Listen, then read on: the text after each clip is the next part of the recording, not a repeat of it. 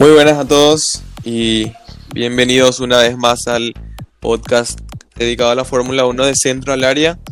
Eh, antes de seguir quisiera saludar a mi compañera Katia. Hola Katia, ¿cómo te va? Muy buenas Alan, muy buenas a todos los que nos escuchan. Como ya dijiste, hoy vamos a estar hablando del Gran Premio Eiffel. Exactamente, además tocar un poco sobre eh, algunas bombas que se estuvieron dando en las últimas semanas. Eh, bueno, y para comenzar, pues vamos a tocar el, el, la bomba, vamos a decir, en tema de mecánica eh, dentro de la Fórmula 1. Honda anunció su retiro de la Fórmula 1 para, o sea, para el 2022 hasta el 2021, hasta el próximo año estarán proporcionándoles unidades de potencia a, Red Bull. Eh, bueno, ¿y qué supone esto para la, la, Fórmula 1? Eh, bueno, esto es algo realmente bastante malo porque eh, bueno, hasta esta temporada, hasta, la próxima, vamos a tener solamente cuatro motoristas. Bueno, y a partir de la de 2022 se va a reducir a tres los cuatro motoristas como Ferrari, Mercedes, Renault y Honda. Eh, y que, parece que se va a reducir a 3 en la, temporada 2022. Y tampoco la Fórmula 1 hoy en día no seduce, lastimosamente, no seduce a, la, a las fábricas, a los motoristas para poder entrar en la Fórmula 1 porque, bueno, en la era híbrida ya habían salido unos cuantos, unas cuantas empresas, unos cuantos motoristas. Eh, se quedaron cuatro, los, cuatro que ya había citado. Y este, este, este retiro de onda, además de confirmar algo que todos sabemos, algo que, que se puede ver hace ya bastante tiempo, el fracaso de la era híbrida dentro de la Fórmula 1. Eh, lo que hace es confirmar también que no es rentable para los equipos eh, hacer sus eh, entrar en el negocio en los motores dentro de la Fórmula 1, ya que hacer un motor híbrido es bastante complicado. A Honda le tomó muchísimo tiempo tener el nivel que hoy tiene. Hoy en día eh, es considerado el segundo mejor motor de, de la Fórmula 1, solo por detrás de, Mercedes-Benz. Y bueno, a Honda que le tomó bastante tiempo encontrar la, la fórmula secreta, encontrar el, toque para hacer buenos motores que anuncie su salida, eso, eso le da a entender a, a, las demás compañías que no es rentable, no, no seduce entrar en la Fórmula 1. Así que este es un golpe bastante duro. Eh, Red Bull se va a quedar sin motor, sin motorista a partir del 2021. Eh, se habla de que ya está en conversaciones con, con Renault para, para que vuelvan a motorizarlo, ya que eh, recordemos que Renault empezó a motorizar a, Red Bull a partir del 2010 hasta el 2018. Eh, desde el año pasado, eh, Honda se encargó de motorizar a Red Bull y bueno, eh, los términos entre Red Bull y Renault no habían quedado muy bien. por, bueno, por algunas palabras que habían dicho de Christian Horner, eh, Cyril Abutebul de Renault. Y también, eh, bueno, por la serie, el documental de Fórmula 1 en Netflix. Ahí se explica bastante bien cómo habían terminado las relaciones. Entonces eso es lo que tenemos por, eh, por una parte. Eh,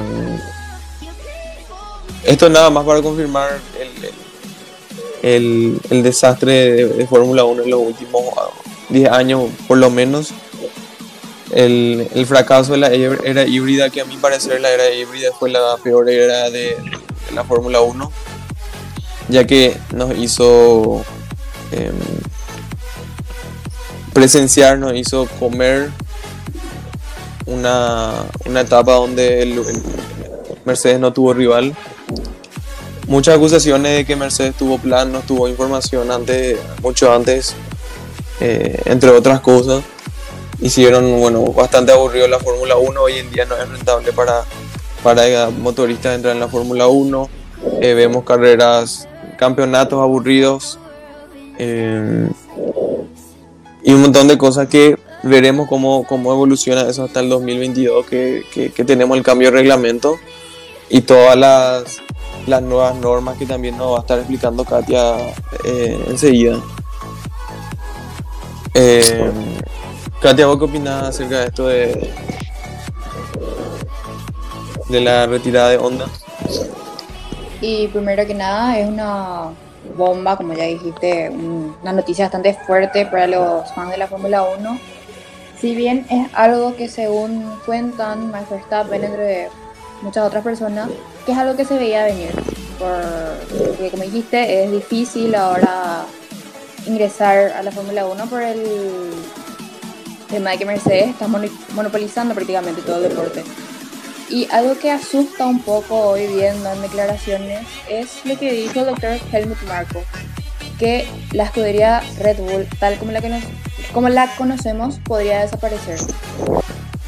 Ya que eh, el contrato que se firma con, del acuerdo Concordia les da esa libertad de a fin de año cancelar eh, y abandonar la Fórmula 1. Bueno, hablando del Pacto Concordia. Nada más quería agregar eh, algo antes de que continúes, Katia. Eh, esto, esto de Honda, como, como dije, eh, confirmó una vez más el fracaso de la, de la era híbrida. Y también podemos ver no solamente el fracaso de la era híbrida, también el ascenso de la Fórmula E, que, que, que en los últimos años estuvo tomando bastante fuerza, si bien no tiene el público ni el glamour, ni, ni, ni, ni, está, ni podemos comparar económicamente con la Fórmula 1, pero va tomando bastante fuerza. No sabemos lo que va a traer la nueva, la nueva reglamentación de 2022, eh, pero si sigue eh, a este ritmo la Fórmula 1, eh, se, le, se le ve un, futuro bastante negro a esta categoría, ya que casi todos los motoristas quieren pasar a una una era verde eh, de, motores eléctricos. Eh, un motor híbrido no, no, sale muy rentable ni, ni, es muy probable que, los equipos quieran incursionar en ese sentido. Así que em, esto de Honda solamente no, nos da un golpe en la mesa y nos hace abrir más los ojos sobre, sobre este tema de la Fórmula 1 y, y en este tema en específico que es la motorización de los, de los monoplazas. Eh, ¿Seguimos contigo, Katia? Sí, como estaba diciendo, el acuerdo con Concordia. El acuerdo con Concordia, si recordamos un poco, fue lo que salvó de la bancarrota al equipo Williams, entre otras cosas. Bueno, ¿qué es el acuerdo con Concordia? Eh, básicamente un reglamento que compromete a todos los sectores que intervienen y establece el reparto de los ingresos entre los equipos participantes de, de la Fórmula 1, ¿verdad? El acuerdo también le permite a, la Asociación de Constructores negociar los derechos de, televisión, entre otros. Este acuerdo viene desde años atrás, de 1887, 1987, perdón, digo bien, 1992, 1997, 98, 2009, 2013 y ahora en 2020 que se volvió a firmar. Este acuerdo lo que propone es que sea un reparto más equitativo entre los equipos, que no haya un equipo como por ejemplo Mercedes, que como gana más campeonatos de constructores, sus pilotos son campeones de hace seis años, eh, que tienen un ingreso bastante más elevado que otros equipos como por ejemplo Williams. Bueno, eso supone que va a desaparecer, digamos, con este acuerdo Concordia. Que como ya dijo Toto Wolf, que eh, Mercedes es uno de los equipos más afectados por este acuerdo, ya que eh, ellos tienen su ingreso y su tecnología mucho por los campeonatos que consiguen. Y básicamente eso, es un acuerdo que promete traer más competencia, hacer más entretenido de vuelta al deporte, ya no esa monopolización de Mercedes, volveremos a ver que haya más pelea por los podios y básicamente eso. Por ejemplo, ahora mismo nosotros sabemos ahora mismo nosotros sabemos que un Williams es muy difícil que le pelee un podio a un Mercedes. O sabemos que siempre va en el podio va a haber, van a estar los dos Mercedes o por lo menos un Mercedes, a no ser que ocurra un accidente. Y solamente te deja el, el margen del tercer lugar, digamos. Y la pelea interesante dentro de la Fórmula 1 ahora mismo son entre los puestos del medio. O sea, ¿quién queda de ese tercero para abajo? Eso sería más o menos ahora la, la emoción de la Fórmula 1. ¿Qué es lo que tendría el Acto Concordia a arreglar? También otro de las, de las eh, otro de los párrafos, vamos a decir, dentro de ese de los tantos eh, pactos que, se estuvieron dando es eh, que si un equipo nuevo quisiera entrar en la Fórmula 1, tendría que, pagar cierta cantidad de dinero a todos los equipos que están dentro de la, de la categoría eh, para evitar que hayan equipos, que, ingresen equipos fugaces, que, entren, que, estén unos años nada más, que, recauden una buena plata y que eh, luego se retiren eh, nuevamente, que, ingresen, que, que, anden por la tabla baja, que, que, no, no aporten mucho al deporte en sí, sino más bien para hacer negocio. Entonces eso es lo que eh, están queriendo evitar.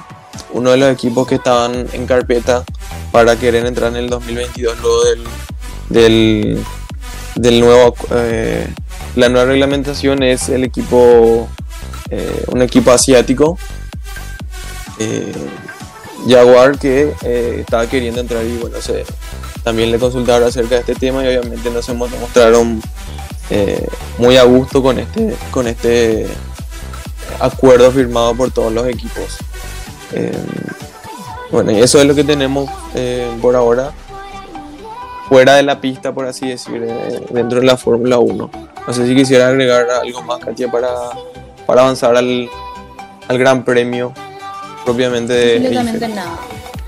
Absolutamente nada. Más que decir, empezando ya con lo que fue el fin de semana, eh, la noticia de que Lance Stroll no iba a poder participar del Gran Premio de Así mismo. Em, esa primera práctica que, se, que tendría que haberse dado el viernes no se pudo dar em, por las condiciones climáticas del, de la ciudad eh, donde se disputaba este gran premio, el Gran Premio Eiffel. Entonces, bueno, no, se pudo hacer las prácticas. Eh, se, tenía también una previsión del sábado y domingo por un 40% de probabilidad de lluvia. Eh, tal cosa no se dio, finalmente se pudo disputar la clasificación, pero si no se pudo disputar la, la práctica, la, la, FP1 del viernes. En, ese, en esa práctica también debía haber, eh, por así decir, debutado Mick Schumacher, eh, hijo de, del gran Michael Schumacher, eh, en, Alfa, en Alfa Romeo. Y Callum Ilott se, se, habría subido en, el, en, un Haas para hacer, para hacer sus primeras sus primeros minutos, sus primeros recorridos dentro de un Fórmula 1 de forma oficial eh, para sumar esos kilómetros que son necesarios para la superlicencia. La, la superlicencia es lo que le habilita a, un piloto para poder disputar la, la Fórmula 1. Entonces tal cosa no se pudo dar, se quedaron con las ganas Mick Schumacher y Callum Ilott y bueno, finalmente eh, tan solo hubo la, la clasificación. Ante la clasificación, ¿qué pasó, Katia?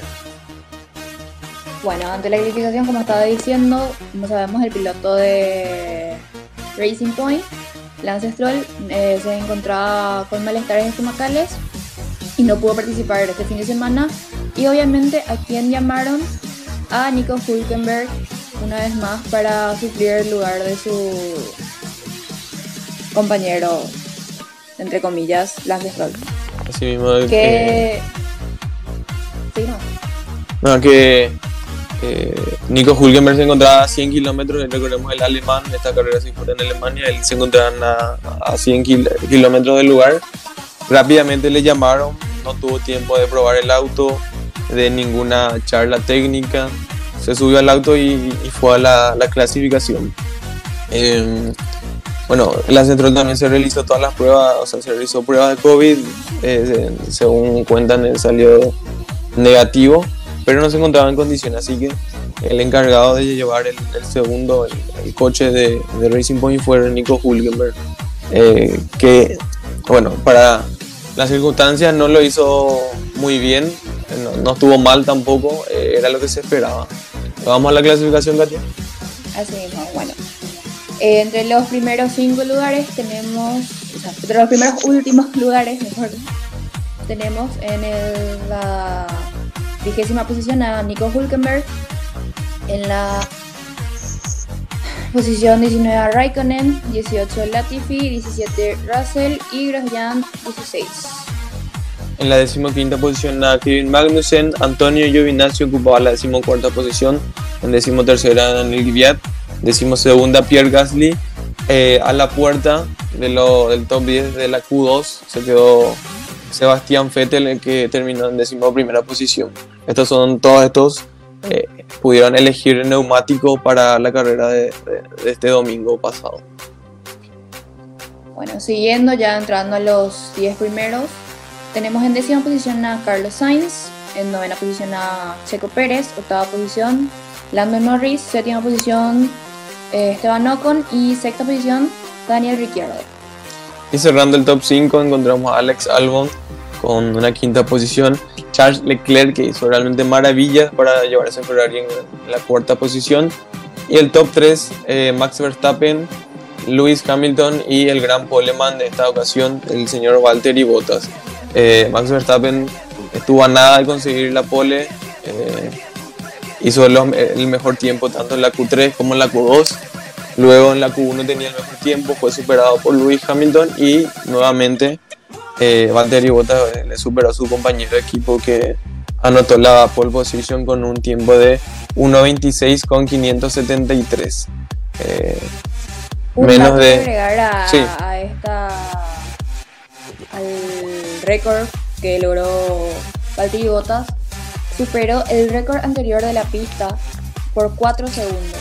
Recordamos que esta pista no era utilizada hace como 4 años, 6 años, si mal no recuerdo. Por lo que en 2000, es, 2011 es abismal el, la diferencia. La diferencia, 4 segundos capaz así, no suena mucho, pero en Fórmula 1 4 segundos sí es mucho. Sí, hasta el último lugar que tuvo Nico Hulkenberg con 1.28 fue más rápido que, el, que la pole position de aquella eh, última ocasión en que se corrió un gran premio en este circuito, en el Nürburgring. Y bueno, pasando a la carrera, eh, ¿qué te pareció a vos, Katia, la carrera? ¿Te gustó? Sí, si bien fue una carrera sin mucho percance, digamos, no muy entretenida, al mismo tiempo fue entretenida. No fue una carrera normal, pero tampoco fue una carrera espectacular. Así es, este circuito que trae bastantes recuerdos para los formuleros. Eh, realmente dio para qué hablar, no, no hubo mucho adelantamiento, pero sí hubo bastante eh, espectáculo, no, nos podemos quejar por eso. Eh, bueno, un dato ya para antes de la carrera, eh, Kimi Raikkonen superaba al, al, a Rubén Barrichello Katia. Así mismo es. Ahora actualmente el finlandés tiene 323 carreras empezadas, comenzadas, largas desde que empezó su, carrera en la Fórmula 1, superando así a Rubén Barrichello.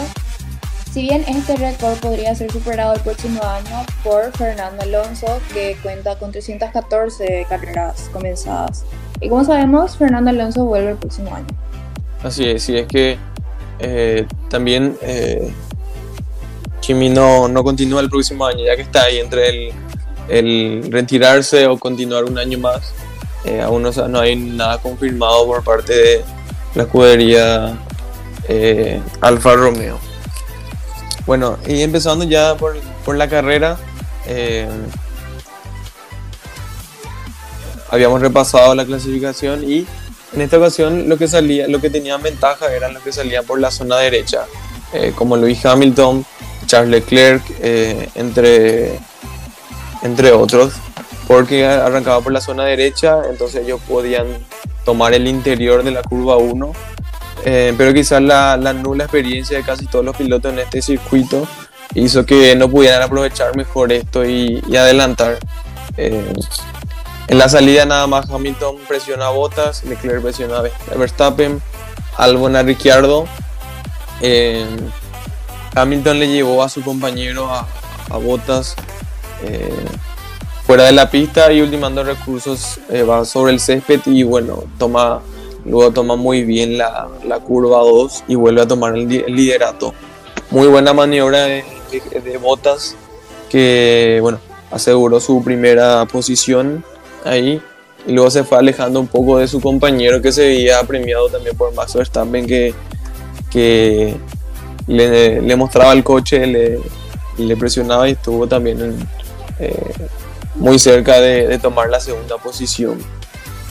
Bueno, luego esto, para resaltar, Bottas siendo primero, bloquea la rueda delantera derecha y pierde unas milésimas cruciales realmente que le, que le hicieron perder la posición con Hamilton.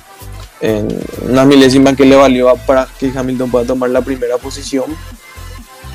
Eh, y luego, bueno, Bottas vio muy dañado su, su neumático y tuvo que ir a, los boxes para poder cambiar y, y no ir perdiendo terreno con, con Hamilton. Por lo que Bottas tuvo que, si tenía una una estrategia tuvo que verse, bueno, tuvo que adelantar su parada. En esta carrera tuvimos batallas bien marcadas en diferentes zonas de la parrilla y bueno, cada división tenía un objetivo. En los primeros, en, el primer grupo que buscaba la victoria, bueno, tenemos a Bottas, Hamilton y Verstappen, los Mercedes que, que sabemos el potencial que tienen y bueno, Verstappen también con, con, ese coche que hace lo que puede para poner en apuro a los Mercedes. Em, esos tres para variar, siempre son los tres, los tres mismos. Luego, también tuvimos una batalla que, bueno, a priori sería por el cuarto lugar, pero luego a raíz del, del abandono de Bottas se modificó a una batalla por la tercera posición entre Leclerc, Ricciardo, Norris, Pérez y Sainz una muy buena zona media realmente que, nos dio muy buenas batallas, batallas el día de hoy. Em, y luego estaban el resto, que la batalla por entrar en los puntos. Eh, bueno, en la curva, en la vuelta 17 digo bien, para resaltar esto, Raikkonen intenta adelantar a George Russell, pero se le va el coche, golpea con el británico y este último termina eh, retirándose de la carrera. Esto produjo un virtual safety car en, la vuelta 17 que, sirvió para que varios pilotos vayan a, boxes. El más perjudicado eh, por este safety car fue Bottas ya que había parado unas vueltas antes. Y bueno, el, resto eh, aprovechando el safety car paró ya que eh, un promedio de tiempo que pierde un piloto en una parada son de 22 segundos, eh, teniendo, una buena parada. Y en un safety car, eh, bueno, en una, una bandera amarilla, un safety car virtual, eh, se reduce en 8 segundos ese tiempo que pierde. Entonces todos aprovechan esta circunstancia para poder cambiar sus neumáticos. bueno, eh, el mismo Valtteri Bottas luego terminó abandonando por unos problemas de fiabilidad que, tuvo con problemas. estima que son problemas eléctricos. el equipo no dio aún un comunicado oficial, pero eh, por lo que pudimos ver, ya que algunos mecánicos salieron con guantes especiales aislantes, eh, se se supone que fueron problemas eléctricos, ya que fue perdiendo potencia gradualmente eh, Valtteri Bottas. Alexander Albon fue otro que terminó abandonando por problemas de fiabilidad. Eh, luego en la vuelta 17 también tenemos a Hamilton, Verstappen y Ricciardo que entraron en boxes, mientras que Norris, eh, Checo Pérez y Carlos Sainz no habían parado aún, ya que en un principio tenían bueno, cierta estrategia eh, que suponemos fue a una parada. Estos finalmente entraron en la vuelta 29 y Norris entró en la vuelta 30. Bueno, a lo largo de la carrera uno veía la carrera, eh, bueno, la tabla digo bien, de posiciones con una calculadora en mano, ya que eh, entre los compuestos de neumáticos, eh, las estrategias por el número de paradas, el margen entre cada parada y hasta una hipotética lluvia, ya que había una probabilidad de lluvia, nos hacían calcular en cómo podría terminar la, la tabla. Esto obviamente sin contar las, las banderas amarillas y el safety car que, que, vino en vueltas más tarde. Finalmente cuando todos habían parado las posiciones en la lucha por ese tercer lugar, era Ricciardo, Norris, Pérez, Sainz. Hasta que en la vuelta 21 Pérez eh, acaba adelantando a Norris que venía con problemas de fiabilidad. Eh, muy mal fin de semana para Norris realmente que en la vuelta 24 eh, no puede más continuar y estaciona el coche en una de las escapatorias que tiene el circuito. La verdad que de la forma en que Norris dejó el monoplaza no era necesario un safety car, pero finalmente los comisarios decidieron desplegarlo quizás para dar un poco más de espectáculo. Eh, a raíz de esto otra vez eh, pararon todo excepto Leclerc, ya que, bueno, como había comentado, con un virtual safety car se, se disminuyen 8 segundos en la, parada. Y bueno, con un safety car en pista eh, no pierden prácticamente no pierden tiempo. Entonces tienen una parada libre, una parada gratis, por así decir. Ante el safety car se calculaba que Pérez iba a darle casa a Ricciardo en la vuelta 54, 53 más o menos. Pero todo cambió por este último hecho que benefició mucho al piloto Em, australiano. A lo mejor si Pérez no paraba podría subir al podio ya que em, podía tomar la tercera posición tras la parada Daniel ya que no es muy fácil adelantarle en este circuito. Además sabemos de la gran habilidad que tiene Pérez de gestionar y cuidar los neumáticos. Lo malo sería que al tener un neumático medio, eh, que Pérez al tener un neumático medio, y eh, en la relanzada no, se hubiera visto muy beneficiado ya que hacía bastante frío en, Alemania y al, al, largar con un neumático frío, al relargar con un neumático frío, eh, se iba a ver muy, muy apurado por los pilotos que tenían neumáticos calientes o por lo menos tenían no, no eran tan eh, tan duros como el que tenía Pérez. Pérez tenía un neumático medio y Ricardo había cambiado por un neumático blando que, se calienta más fácil. Entonces, esto cambió mucho la carrera. Eh, bueno, finalmente Pérez paró una vuelta después eh, en el safety car. Aprovechó ese tiempo, cambió también. Y bueno, no pudo adelantar a Ricciardo. Fue muy difícil ya que este circuito no da para adelantar en muchas curvas. Tan solamente en dos curvas más o menos son lo que se puede parar. Eh, en la resalida, Hamilton le agarra dormida a Verstappen. Verstappen estaba intentando calentar sus, sus neumáticos. Y bueno, y Hamilton aprovecha el descuido para, para relargar. Y bueno, en la primera curva nada más ya le saca un segundo a Verstappen. Eh, Luego de esto no hubo mucho adelantamiento para resaltar en la resalida. Eh, también para destacar el fin de semana Nico Hulkenberg que le llamaron a última hora para entrar en clasificación sin haber antes probado el coche, mucho menos estar en los entrenamientos libres y terminó eh, con una muy buena carrera, terminó en octava posición y esos puntos que anotó Hulkenberg le sirvieron al equipo, le sirvieron a Racing Point para sobrepasar a McLaren en el Mundial de Constructores. También gran carrera de Grosjean que terminó octavo. Eh, sabemos las limitaciones que tiene Haas. Bueno, acabar entre los 10 primeros es meritorio realmente por parte de Grosjean. Eh, Finalmente no hubo más cambios significativos en las primeras posiciones, terminó ganando Lewis Hamilton. En segunda posición Verstappen y en tercera Daniel Ricciardo. Eh, y hubo otro récord también que se rompió en este. Bueno, que se igualó Katia, ¿no es así?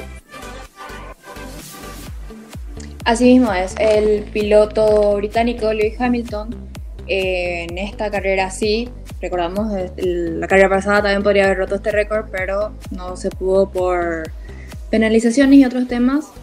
Logró alcanzar al piloto al ex piloto alemán Michael Schumacher con 91 victorias, marcándolos así como uno de los como dos de los pilotos con más éxitos en lo que a carreras ganadas se, se refiere, con 91 carreras ganadas cada uno y que bueno, eh, sabemos bien que, va a superar y va a superar bastante entre este año y el, próximo. Por, la dominación que tiene Mercedes en este en este en esta era.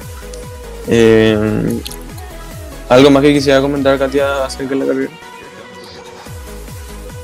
Absolutamente nada más que decir que fue una carrera donde el problema, hubo bastantes problemas de fiabilidad para varias escuderías, como ya estuviste contando con, por ejemplo, Lando Norris y Valtteri Bottas, entre otros de los pilotos que tuvieron que abandonar por problemas de fiabilidad. Así mismo, no, eh, no sabemos bien si fue el, frío eh, o, qué pasó, que, en esta carrera hubo bastante abandono. Eh, bueno, y no, la próxima carrera, Katia. En dos semanas. En dos semanas, así mismo es.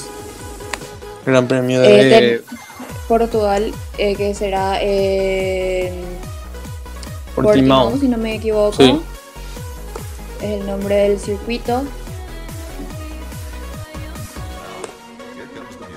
Portimao, por primera vez se, va a correr una carrera de Fórmula 1 en este circuito, en el circuito portugués de Portimao. ¿Tendría algo más que agregar, Katia? Más que nada a decir en orden lo el la parrilla terminó la sí la parrilla como quedó eh, tenemos como ya dijiste en primer lugar a Lewis Hamilton segundo lugar Max Verstappen tercer lugar para Daniel Ricciardo que si recordamos hace dos años no era capaz de entrar al podio su último podio fue en Mónaco 2018 que había ganado. Así mismo Cuarto lugar Sergio Pérez, quinto lugar Carlos Sainz, sexto lugar Pierre Gasly, séptimo lugar Charles Leclerc, octavo lugar Nico Hulkenberg, que como también ya dijiste, sumó puntos importantes para Racing Point, que lo coloca como tercero, si no me equivoco, en el campeonato de constructores seguido de Romain Grosjean, que también es bastante sorprendente encontrarlo entre los 10 primeros. Eh, seguido de Antonio Giovinazzi, cerrando así los 10 primeros lugares que son los que puntúan. Ya debajo encontramos a Sebastian Vettel, a las puertas de puntuar, Kimi Raikkonen, Kane Magnussen, Nicolas Latifi y Daniel Viat, que son los que completaron la carrera y Lando Norris, Alexander Albon, Esteban Ocon, Valtteri Bottas y George Russell que fueron los que abandonaron. Así mismo. Eh, bueno, el piloto del día por votación popular finalmente fue Nico Hulkenberg y la vuelta rápida se llevó Max Verstappen con un tiempo de 1.28 con 139 en la última vuelta in extremis consiguió ese punto eh, para su cosecha personal. Eh, y bueno, la, la parada en boxe más rápida eh, fue la de Red Bull, eh, la de Max Verstappen para ser específicos, con un tiempo de 1.92, bajando los 2 segundos. el segundo es Williams con 2 segundos 27 y tercero McLaren con 2 segundos con 48. Repasamos también el Mundial de Constructores, que bueno, tenemos a Williams con 0 puntos, a Haas con 3 puntos, a Alfa Romeo con 5 puntos, a Alfa Tauri con 67 puntos, Ferrari con 80 puntos, Alfa Tauri le, está acercando bastante a Ferrari, Renault tenemos con 114 puntos, McLaren 116, Racing Point 120, Red Bull 211 y Mercedes ya inalcanzable con 391 puntos. Eh, ¿Nos podría dar el Mundial de Pilotos, Katia, por favor? Así mismo. Eh, bueno, el campeonato de pilotos tenemos en primer lugar a Lewis Hamilton, que es también inalcanzable, con 230 puntos ya. Seguido de Valtteri Bottas, 161 puntos. Max Verstappen, 147 puntos. Daniel Ricciardo con 68 puntos. Sergio Pérez con 68 puntos. Lando Norris con 65 puntos. Alexander Albon con 64 puntos. Charles Leclerc con 63 puntos. Lance Stroll con 57 puntos, Pierre Gasly con 53 puntos, Carlos Sainz con 51, puntos, perdón, Esteban Ocon con 36 puntos, Sebastián Vettel con 17 puntos. Sebastián Vettel es un poco sorprendente verlo con tan pocos puntos acumulados en todo lo que va del año. Seguido de Daniel Viat con 14 puntos, Nico Hulkenberg que ahora mismo tiene un total de 10 puntos, Antonio Giovinazzi 3 puntos, Kimi Raikkonen 2 puntos, Romain Grosjean 2 puntos, Kevin Magnussen 1 punto. Y Nicolas Latifi y George Russell con 0 puntos. Así mismo, eso es lo que eh, teníamos por ahora. A falta de, más fechas, realmente un calendario bastante apretado el que tenemos y con bastante variedad, ya que eh, volvieron míticos circuitos que hace tiempo no veíamos, hay bastante nuevos circuitos, incluso tendremos también variaciones de circuito tal como Bahrein, que, que, va, que vamos a tener dos fechas eh, dentro del, de, de, Bahrein, pero con circuitos diferentes, van a haber modificaciones. Creo que sería todo por hoy, Katia. Así mismo es. En total nos quedan unos seis grandes premios que, que a, disputar. Ya va terminando. Parece que fue ayer que nos decían que se cancelaba todo el calendario como lo conocíamos de Fórmula 1 y ya ahora estamos por terminar esta temporada que tuvo bastantes grandes premios, la verdad que mirándola así. Sí, para la situación que, que estamos viviendo realmente eh, tenemos bastante grandes premios, no tanto como hubiera sido un calendario normal. Eh, se habla de que para el próximo año haya un total de 23 carreras eh, para distribuir más o menos una en estos dos años una cantidad de carreras normal lo que no lo que no se no se puede correr en este año lo que no se pudo llegar entonces se estaría agregando para el, el próximo año eh, y eso sería todo por, por, esta ocasión. Realmente agradecemos su compañía eh, y su preferencia y nos estaremos encontrando en, en 15 días eh, con el Gran Premio de, de, Portugal, el Gran Premio en el circuito de Portimao. ¿No es así, Katia? Así mismo es. Nos encontramos dentro de 15 días a darle una vez más el resumen sobre lo que será la carrera. Así. Para ese entonces, eh, bueno, chao, chao. Chao.